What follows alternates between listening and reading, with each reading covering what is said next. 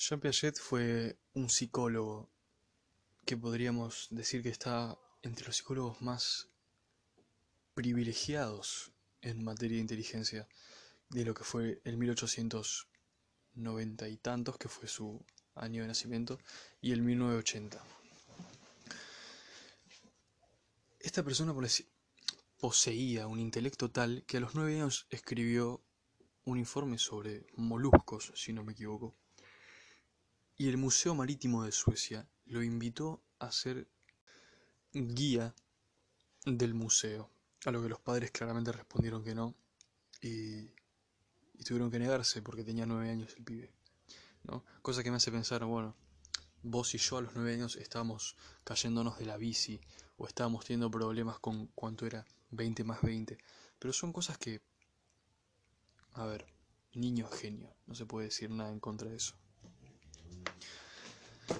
Jean Piaget fue el padre del constructivismo. Su teoría dice que todo conocimiento no viene interpretado realmente como debería ser. El conocimiento no se interpreta literalmente de cómo se ve en el mundo y tampoco se nace sabiendo las cosas. Su teoría constructivista dice que por más pequeños que sean los nuevos conocimientos adquiridos que nosotros vamos formando por nuestras vidas, son los que crean el esquema total de lo que nosotros podemos llegar a saber. Estas etapas van desde que uno es prenatal hasta que nace, de que nace a cierta cantidad de meses, de los meses a los años. Digamos que entre el año y los siete años está el periodo más importante, entre los siete y los ocho. Ah, dependen de varias cosas, también depende del entorno, depende de la familia, depende de muchas cosas. Es la época más importante de, desarrollo del niño. ¿sí? En, en, esos, en esos momentos ellos chupan como esponja todo. Y según su teoría, las personas hasta su edad adulta van construyendo su conocimiento, no lo van, digamos, adquiriendo de manera literal. Supongamos que nosotros sabemos que los perros son buenos, porque tuvimos un perro toda nuestra vida y el día que nos encontramos con un perro en la calle, que nos sale a ladrar para intentar mordernos, digamos, nuestro conocimiento que teníamos sobre el esquema del perro bueno que vimos toda nuestra vida se viene abajo. Y se construye otro conocimiento, se asimila otro conocimiento adquirido, que es el de el perro posiblemente sea malo, posiblemente me quiera morder o directamente el perro sea malo. Si muchas de las fobias que se dan cuando uno es chico son debido a que, por ejemplo, la madre, el padre, el hermano, el tío, también tienen o sienten mucho temor por, digamos, varias cosas.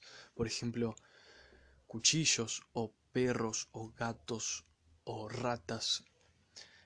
Que los niños vean como esa persona sale aterrada de, digamos, una habitación tras ver una rata o sale aterrada o sale corriendo por ver un perro o se asusta demasiado, lo único que hace es que en el cerebro del niño se interprete lo que esa persona está interpretando como miedo, en el cerebro del niño se interpreta como peligro. Y es un peligro real, porque si hace que un adulto salga corriendo, eso es algo que se tiene que tener en cuenta. Eso es algo que podría... Es, es un reflejo instintivo, digamos. Eso es algo que podría acabar con tu vida, en simples palabras, ¿no? Cosa que, a ver, un perro sí puede. Una rata no, un cuchillo tampoco, un gato menos. Pero después se crece con estas fobias. Y es muy difícil poder superarlas. Habiendo mencionado el caso de del perro, yo creo que Jean Piaget, si te interesa, lo vas a buscar porque la información que yo te pueda decir de Jean Piaget te la vas a olvidar mañana. O 20 minutos después de que hayas escuchado esto. Pero vamos a pasar con algo que yo quería unir a Jean Piaget, que era el constructivismo, que es la masculinidad, que es la responsabilidad, que es el ser hombre, que es el poner el pecho ante la vida, que es el tener un trabajo digno, mantener a tu familia, etcétera, etcétera, etcétera. Ayer estaba viendo una nota periodística de este nenito de 6 años que no me acuerdo el nombre ahora, que sale a defender a su hermana ante el ataque de un perro, un pastor alemán. Su hermana tenía dos años. Y el niño terminó internado de urgencia, ¿sí? En, en una sala de urgencia, vale la redundancia, en la cual le tuvieron que hacer 90 puntos. 90 puntos en el cráneo y en la cara para reconstruir lo que había hecho el perro. Esta historia se hizo viral gracias a la tía que publicó su historia en su Instagram y Chris Evans, el actor del Capitán América, y varios actores y actrices más salieron a defender, no a defender, sino a egolatrar a este niño por el, acto de valentía que había tenido, por el acto de hombría que había tenido. ¿sí? Cuando le preguntaron al nene por qué había hecho eso, dijo que amaba a su hermana y que si alguien tenía que morir iba a ser él. Seis años. Por un lado tenés lo triste que puede sonar que un nene de seis años tenga que sacrificar su vida para proteger a su ser amado. Y por el otro lado tenés a posiblemente el acto más varonil y el acto con más valor que se pueda tener en toda tu vida el salvar a otra persona a costa de tu vida. El teniendo seis años poder sacrificar tu vida y estar dispuesto a sacrificar tu vida para dársela a alguien más, a alguien a quien vos amás. Cuando este nene crezca con sus valores adquiridos, con sus valores de hombría, con sus valores de yo tengo que proteger a la gente que amo, con sus valores de yo tengo que ser un hombre fuerte porque sé que hay gente que depende de mí, Sé que hay gente que necesita tener un apoyo tanto económico como emocional para poder estar bien. A ese nene no le puedes decir que su masculinidad es tóxica. Ese nene pasó por posiblemente su experiencia más traumática, que fue el haber estado al borde de la muerte por un pastor alemán, ¿sí? en el cual le tuvieron que hacer 90 puntos por el simple hecho de salvar a su hermana. Digo simple hecho porque fue lo primero que se me ocurrió. No es un hecho simple, es un hecho que... La puta madre es ponerte enfrente a otro para darle tu vida a esa persona. ¿Sí? Y no solamente el caso de este nene. En Francia, un inmigrante de las guerrillas del Medio Oriente, si no me equivoco, o África, cuando llega a Francia, bueno, no podía obtener su nacionalidad por ciertos temas que se la estaban retrasando, cosas que yo no conozco muy bien, tampoco me acuerdo el nombre de este señor, el señor 22 años tenía. Pero ¿qué pasa? Cierto día este hombre sale a la calle y ve un grupo de gente reunida. Y se estaban reuniendo alrededor de un edificio. Y cuando alza la vista al edificio hay un nene colgado de un cuarto piso, que el nene tendría 4 años 5 Nadie hacía nada, todos estaban gritando, todos estaban llamando a la policía, todos estaban mirando, los propios padres estaban en el departamento de al lado mirando al nene, ¿sí? Tratando de, no sé, darle fuerzas, digamos, para que no se suelte. ¿Qué fue lo que hizo este señor de 22 años? Subió cuatro pisos, saltando, no saltando literalmente cuatro pisos, trepó los cuatro pisos para llegar hasta ese cuarto piso que estaba creo que casi 20 metros de altura del edificio, del piso digo, para salvar a ese nene. Sus textuales palabras fueron, mientras más alto subía, más coraje sentía. Y el presidente Manuel Macron le dio la nacionalidad francesa después de esto. Ok, entonces, si alguien sale a reivindicar la actitud valiente de ese hombre y dice, eso es ser un hombre, eso es dar la vida por otra persona, eso es lo que significa ser un hombre fuerte. Ponerle el pecho a la adversidad y tener la responsabilidad de poder defender a los demás, de poder cuidar de los demás. Vos no le podés decir a ese hombre que su masculinidad es tóxica. ¿sí? No le podés decir a ese hombre que lo que está haciendo es algo tóxico.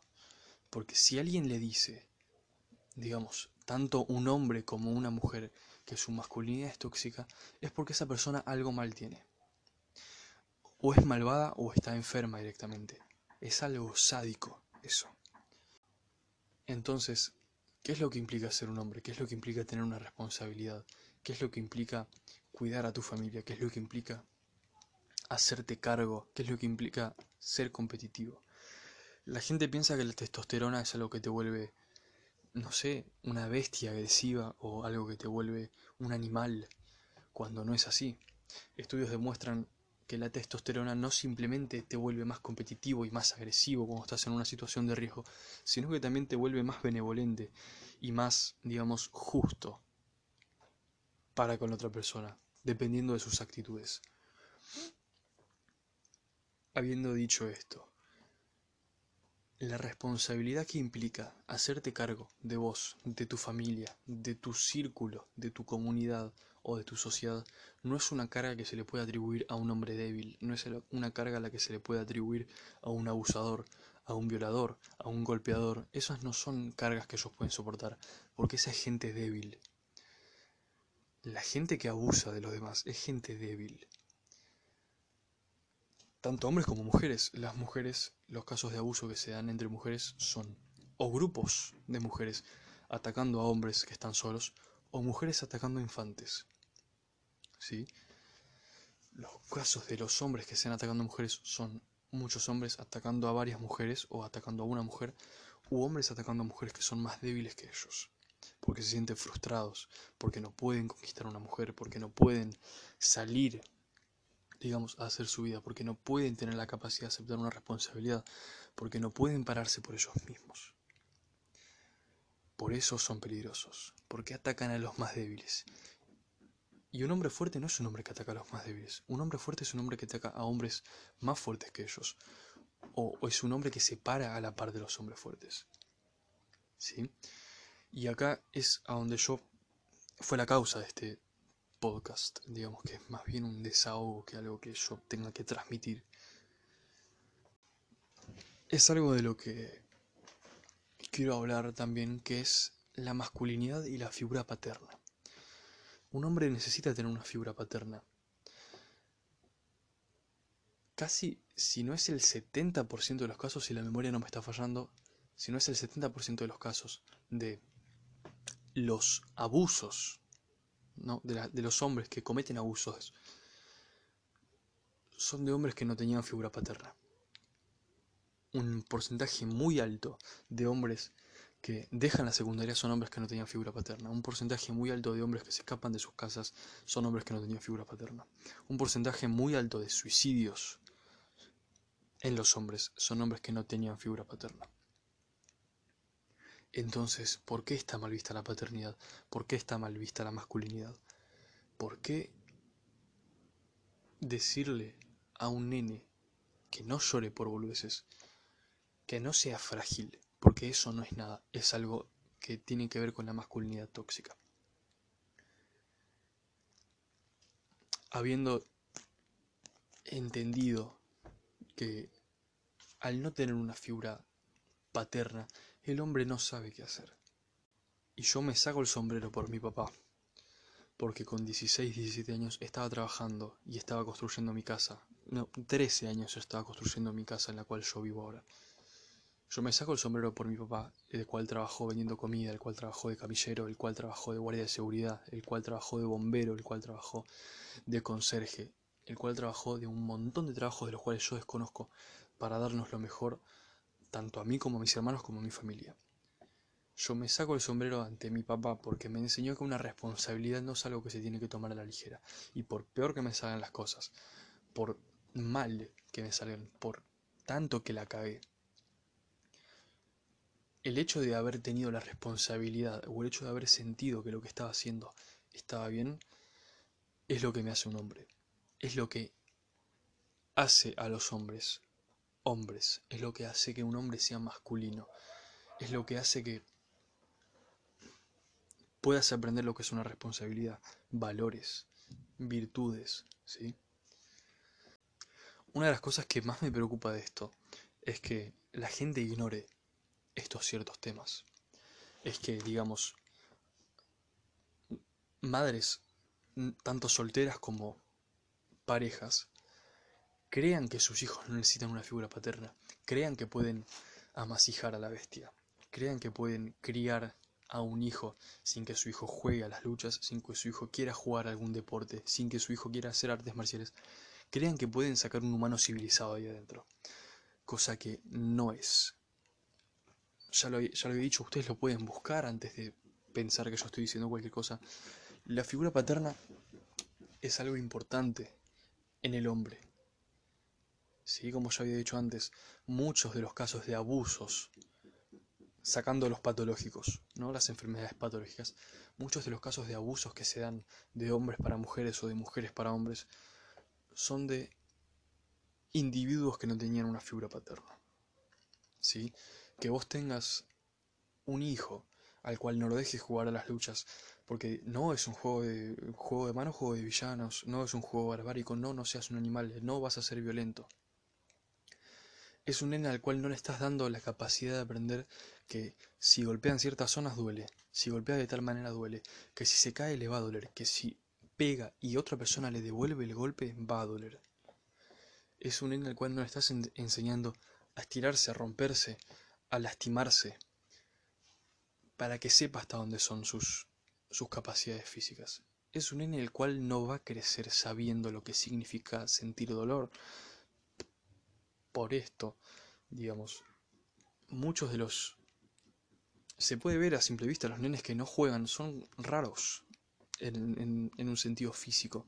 No tienen mucha motricidad, no tienen mucha estructura física.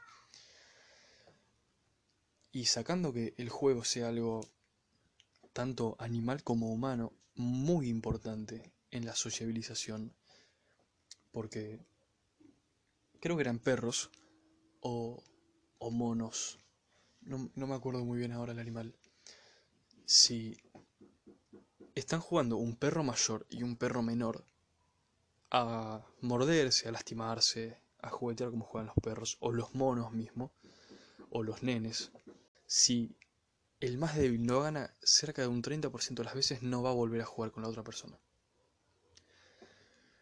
¿Esto que implica? De darle a ese nene la capacidad de poder ganar, y no solamente de poder ganar, sino de también participar en el juego, porque es importante para la civilización. Cuando vos le prohibís al nene participar en carreras, en jugar a la mancha, en jugar a las luchas, en jugar a, a los soldados, vos le estás prohibiendo a ese nene aprender a sociabilizar, le estás prohibiendo a ese nene tener la capacidad de saber hasta dónde llega su físico, de saber qué tanto puede hacer, de saber qué cosas le hacen mal a otra persona y qué cosas no. ¿Sí? Un ejemplo que me gusta que me gusta usar en estos en estos casos es que las personas que más daño pueden hacer son las personas más tranquilas. Y no me estoy refiriendo a, digamos, un aliado feminista. Porque un aliado feminista es lo más contrario a un hombre que puede haber. Un aliado feminista es lo más cercano a un ser patológico. Busquen la definición de sneaky fucker en Google, que es algo así como el cogedor persuasivo en un lunfardo mal hablado. ¿Qué es lo que hace este sneaky fucker? Se... En el reino animal se dan más casos, ¿no? Los humanos también somos animales, pero bueno. Estos sneaky fucker se juntan en los grupos, digamos, de alfas, haciéndose pasar o teniendo una figura muy femenina, no competitiva, no agresiva, que no demuestre una cierta peligrosidad ante el macho alfa, para así poder acostarse con las hembras, o tener relaciones, o hacer esto. Y esto se puede ver mucho, no hace falta pensar mucho. ¿Cuántos, digamos, si sos feminista estás escuchando esto, si sos mujer estás escuchando esto, si sos hombre estás escuchando esto? ¿Cuántas personas conoces vos que se hacen pasar por aliados del feminismo y son basura? ¿Cuántas personas conoces vos que se hacen pasar por aliados del feminismo y suelen golpear a sus novias, tener una relación tóxica con ellas? Son la mayoría la mayoría de personas que se hacen, la mayoría de hombres que dicen ser aliados, no agresivos, feministas y todo lo que quieras, son personas que no están bien de la cabeza. Y digo que no están bien de la cabeza porque ciertamente no lo están. Son personas que creen que ser masculino es algo malo. Son personas que creen que echarle la culpa a un sistema patriarcal, digamos, es algo lógico. Porque Digamos, ¿no? Yo soy negro y estoy oprimido. Sí, muy bien. Yo soy negro y me falta una pierna. También estoy oprimido. Sí, vos también estás oprimido. Yo soy negro, no terminé el colegio y estoy oprimido. Yo soy chino y me oprimen porque el coronavirus se dio en China. Yo soy chino y me oprimen por mis ojos. Sí, está bien, yo soy lesbiana y me oprimen. Yo soy lesbiana, madre negra, china y me oprimen. Todos son oprimidos. Todos son oprimidos. En cierta manera, para con otros, ¿no? Y es como una larga fila de oprimidos que se dan mágicamente. ¿Y cuál es la realidad de esto? Sí, todos somos oprimidos. ¿Qué vas a hacer? Esa es la verdadera pregunta. ¿Qué vas a hacer ante la opresión que te está generando la otra persona? ¿Quejarte? ¿Llorar? ¿No hacer nada? Parece la opción más viable porque no conlleva ninguna responsabilidad. Es la opción más viable porque te está exceptuando de salir y buscar un trabajo, te está exceptuando de ser mejor persona, te está exceptuando de cambiar tu físico, te está exceptuando de tener una relación sana, te está exceptuando de un montón de cosas que se pueden justificar diciendo que la sociedad te oprime. La sociedad no es un ente en sí. La sociedad como mucho es un conjunto de individuos y que vos te sientas oprimido por otro individuo y no hagas nada al respecto, y no digo que tengas que ser el opresor vos, que es el caso que se da en estas manadas de oprimidos, que suelen ser casi todos, que mientras más oprimidos sos, más estatus tenés entre ellos. Mientras más oprimidos sos, más vale tu palabra. Si sos negro y hablas del racismo, está bien. Si sos blanco y hablas del racismo, está mal, porque no sos, no sos una persona de color. Si sos hombre y hablas del feminismo, está mal, porque no sos mujer, vos no sabes lo que se siente. Si sos chino y no hablas de la discriminación, si sos chino y hablas de la discriminación, perdón, está bien porque sos chino, pero si no sos chino y hablas de la discriminación, está mal porque vos no sos chino. Si no sos del Islam y hablas del Islam, está mal porque vos no sos islámico. Pero si vos sos islámico y hablas del Islam, está bien, porque vos sos islámico, sabes lo que se siente. Hay un video en TikTok muy conocido que dice, si una mujer te dice que eso es abuso, te callas y aprendes. Si un negro te dice que eso es racismo, te callas y aprendes. Si... Y zarazas, ¿no? Y yo digo, ¿qué tan bajo caímos para simplemente aceptar las cosas que dice la otra persona y no ponerlas en duda? ¿Qué tan bajo caímos para ver a un negro, a un chino, a un japonés, a un mexicano, a un latino, a un africano, a un europeo, decir que está oprimido por el mero hecho de ser de donde es. ¿Qué tan bajo caímos como para poder creer eso? Y existe, sí yo no digo que no haya gente hija de puta en el mundo, porque hay gente malvada de verdad. Y eso es otra cosa que estos guerreros de la justicia social no quieren entender. Ellos piensan que implementando justicia la maldad se va a erradicar del mundo. Y esto no es así. La maldad existe y no existe como entidad, existe en el individuo. Y como ya había dicho antes, las personas más pacíficas, más buenas, son las que tienen su maldad bajo control, son las que tienen su... Carl Jung diría que es la sombra asimilada. Jordan Peterson también diría eso. Y hablando de Jordan Peterson, dijo si vos crees que los hombres peligrosos son malos, espera a ver de lo que son capaces los hombres débiles, o los hombres que nosotros consideramos débiles.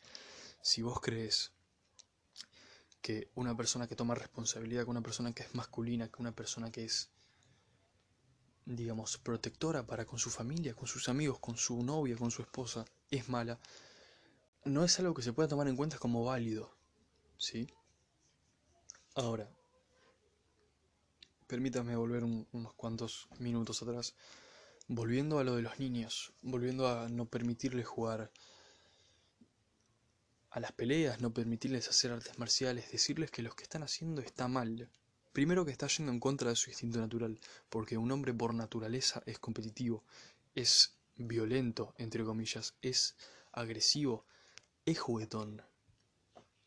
¿Sí? Eso es su naturaleza, vos no la podés reprimir, ese nene va a aprender que jugar está mal y ese nene va a socializarse de la peor manera posible y eso de eso no hay vuelta atrás.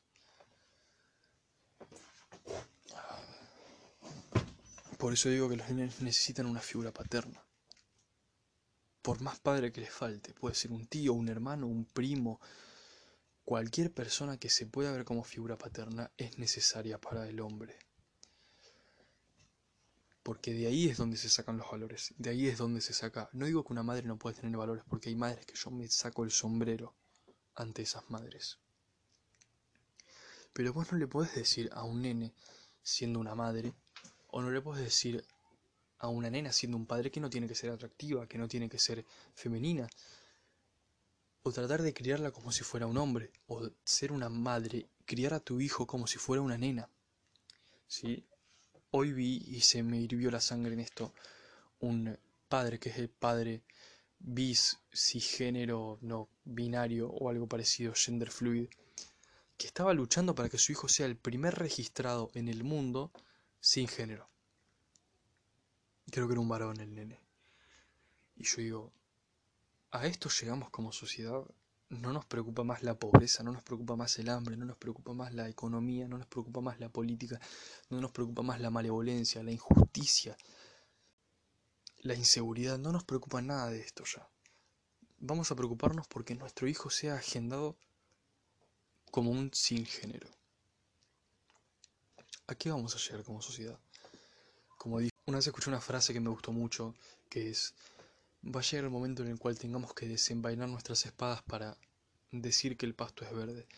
Y es un poco lo que se está haciendo con esto, porque muchas de las leyes, como ya había hablado antes en otro podcast, de la ley Bill C-16 en Canadá, que impone el hablar el lenguaje en el individuo para con las personas transgénero, es un poco lo que se está haciendo con esto, ¿sí? Es obligar a otra persona a punta de pistola, y digo punta de pistola porque si no lo haces te cae todo el peso de la ley y sos más peligroso que un violador, un pedófilo, un abusador, un golpeador, que es excarcelado de la cárcel por temas de COVID-19, cosa que me parece horrorizante. Vos sos una persona peligrosa, porque estás haciendo sentir incómoda a la otra persona, no diciéndole, digamos, accidentalmente, él, ella, o como mierda quiera que se llamen. Vos sos una persona peligrosa y tenés que estar tras las rejas. Bueno, yo realmente no creo, no puedo creer que esté haciendo esto, pero bueno para que no se haga muy largo esto, ¿cuál es la conclusión a la que a la que llegué, a la que quiero hacer que ustedes compartan conmigo también? Es que ser hombre y ser masculino no está mal. Ser hombre y ser masculino no es algo tóxico, ¿sí? El 93% de los accidentes laborales, digamos, en trabajos de riesgo como puede ser construcción, bomberos, policías, etcétera, son hombres el 85% de los sin techo, los homeless, a nivel mundial son hombres. Cerca de un 80% de las tasas de suicidio, del total de tasas de suicidio en el mundo son hombres. Un 60% casi de los hombres que son privados de ver a sus hijos siguen pasándole la mantención a su familia y siguen manteniéndolos financieramente. Estos no son datos que yo tire al azar, son datos de la Organización Mundial de la Salud. Datos que la gente no quiere ver, ¿sí? Por ejemplo, en España es cierto que el 99% de los violadores que cometen violación son hombres. Pero de ese 99% de violadores es insignificante en la cantidad de población que hay en España. ¿sí? Hay 24 millones de mujeres, 23 millones de hombres, si mal no me equivoco y solamente creo que 2.000 eran los acusados de cometer violaciones. Es un 99,996%, si mal no me equivoco, de hombres violadores. O sea que tenés 2.000 violadores contra 23 millones. ¿Sí? El 99% de los hombres no son violadores. El 99% de los hombres se comportan como son, se comportan como se debe comportar un hombre. Porque un hombre tiene que tener la responsabilidad de cuidar a su familia, de cuidar lo suyo, de tener un trabajo para poder mantener a su hijo, a su hija, a su familia. Un hombre tiene que tener la responsabilidad de pararse por sí mismo. Un hombre tiene que tener la responsabilidad, el valor, el coraje, lo que mierda quieras ponerle. De poder ser como tiene que ser un hombre. No un hombre débil, sino un hombre fuerte, un hombre en el cual las personas se pueden apoyar. Y ese es el concepto de masculinidad que ustedes están tratando de evitar o borrar. Están tratando de crear un mundo en el cual no existan estos nenes de 6 años que dan la vida por su hermana. Estos hombres de 22 años que suben cuatro pisos saltando sin ninguna seguridad para salvar un nene. Estos hombres que arriesgan su vida en incendios, estos hombres que arriesgan su vida en balaceras, estos hombres que arriesgan su vida en trabajos de construcción para que la sociedad pueda ser un lugar mejor. Esto es todo lo que se quiere eliminar tratando de ver y demonizar al hombre como un ser tóxico y masculino. Esto es todo lo que se quiere eliminar sacando al hombre de la sociedad.